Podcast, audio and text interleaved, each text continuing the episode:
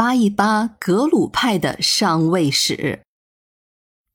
番外之一，塔尔寺作为黄教的六大寺院之一，它在格鲁派中拥有重要的地位。在前面咱们也几次提到过，它是为了纪念宗喀巴大师的出生而兴建的。所以这一出的番外，咱们就讲讲塔尔寺的前世今生。塔尔寺又叫塔儿寺，在藏语里就称为滚本贤巴林，意思就是十万狮子吼佛像的弥勒寺。塔尔寺实际上是先有塔而后有寺，或者说这个寺就是因塔而生的。所以这个塔尔寺名字的由来，实际上就是讲它的建造历史了。传说宗喀巴大师诞生的时候。因为剪脐带而滴下的血落在地上，就长出了一株白毡檀树。这个树上的十万片叶子，每片上都会显现出一副狮子吼佛像和咒语。在藏语中的“滚本”就是十万佛像的意思，而狮子吼佛像就是释迦摩尼身像的一种。所谓狮子吼。就是形容佛陀在讲法时，如同狮子一般，能够威服众兽，可以让所有的信众顺从，可以让各种外道屈服。据说少年的宗喀巴离家前往乌斯藏地区一心学法，很多年都没有回家。他的母亲思儿心切，就让人烧去了自己的一束白发。意在告诉他，他的老母已经白发苍苍，希望他回来看上一眼。宗喀巴大师正在学法之中，几经矛盾之后，还是决意不返。他就给母亲和姐姐各烧去了一幅用自己的鼻血画成的自画像和狮子吼佛像，并且在信中他还写道。若能在我出生的地点用十万狮子吼佛像和菩提树作为胎藏，修建一座佛塔，就如同和我见面一样。所以，到了一三七九年，这一年是明洪武十二年，他的母亲和一众信徒就按照宗喀巴大师的意愿，用石片儿砌成了一座莲聚塔。这就是塔尔寺最早的建筑物了。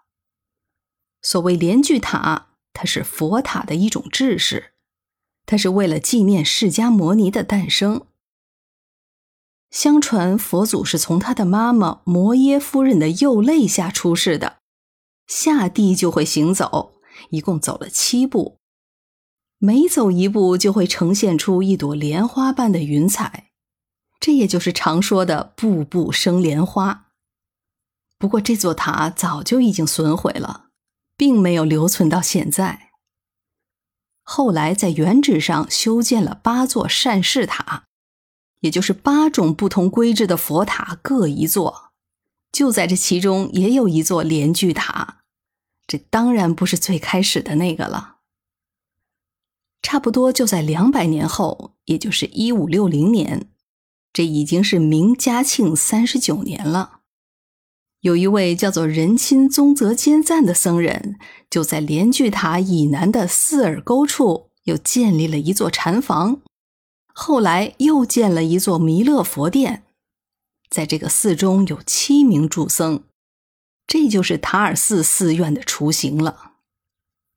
在十几年后的一五七七年，这一年是万历五年，后来的三世达赖索南嘉措。他在前往养华寺去会面俺答汗的途中，就在此处歇息，为此还给他专门修建了寝殿。也就是在后来的这次会面中，他被赐名为达赖喇嘛。三世达赖后来声名鹊起，也就带动了塔尔寺的发展。到了万历三十一年，也就是一六零三年，塔尔寺修建了大经堂。到了明天启二年，也就是一六二二年，又始建了大金瓦殿，他的显宗学院正式建立。不过在这个时候，也就只有七栋建筑。在崇祯十二年，就是一六三九年，对显宗经学院的建筑又进行了改建。直到五世达赖时期，特别是甘丹颇章政权建立之后，塔尔寺作为格鲁派在青海的中心，它的寺院建设也就开始进入到了快车道。在这里，先后建了密宗学院、移民学院、天文历算学院和印经院等等。就在当年莲聚塔的基址处修建了八座善事塔。此外，还修建了达赖和班禅的行宫，还有诸多活佛的府邸和各种僧舍等等。这样，塔尔寺就逐渐有了今天的规模。现在的塔尔寺占地有六百多亩，各类建筑一共有九千多间。在这儿，我们要补充一句：西藏的建筑计量跟内地差不多。就是四根柱子之间的面积算作是一间。另外，九世班禅离开西藏，在青海的这个时期，他也曾经在塔尔寺驻留过一段时间。